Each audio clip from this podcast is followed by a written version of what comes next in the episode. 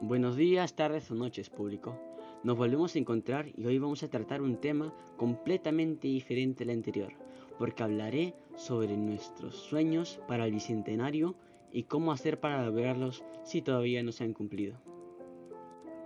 Aunque hayan pasado 200 años de independencia y habernos vuelto un país democrático, todavía nos faltan cosas como poder hablar de tus orígenes o cultura sin que alguien diga una palabra despectiva hacia tu persona.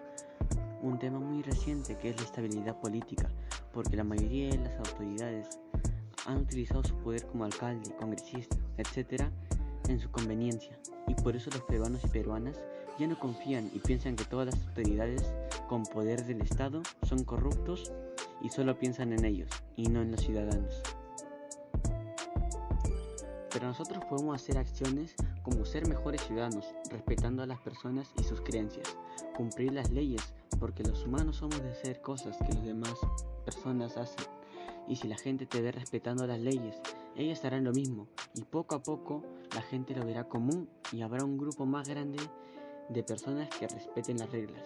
Y por último, pero no menos importante, el estudio y la disciplina, porque el estudio es importante en una sociedad para comprender nuestras raíces y saber cómo desenvolverte en una sociedad donde necesitas un buen autocontrol y la disciplina engloba esto y muchas cosas más. En conclusión, aunque tus sueños no fueron cumplidos, tú puedes cumplirlos poco a poco elaborando estas acciones. Se me ha acabado el tiempo. Gracias por escuchar y espero que les haya gustado este segundo podcast.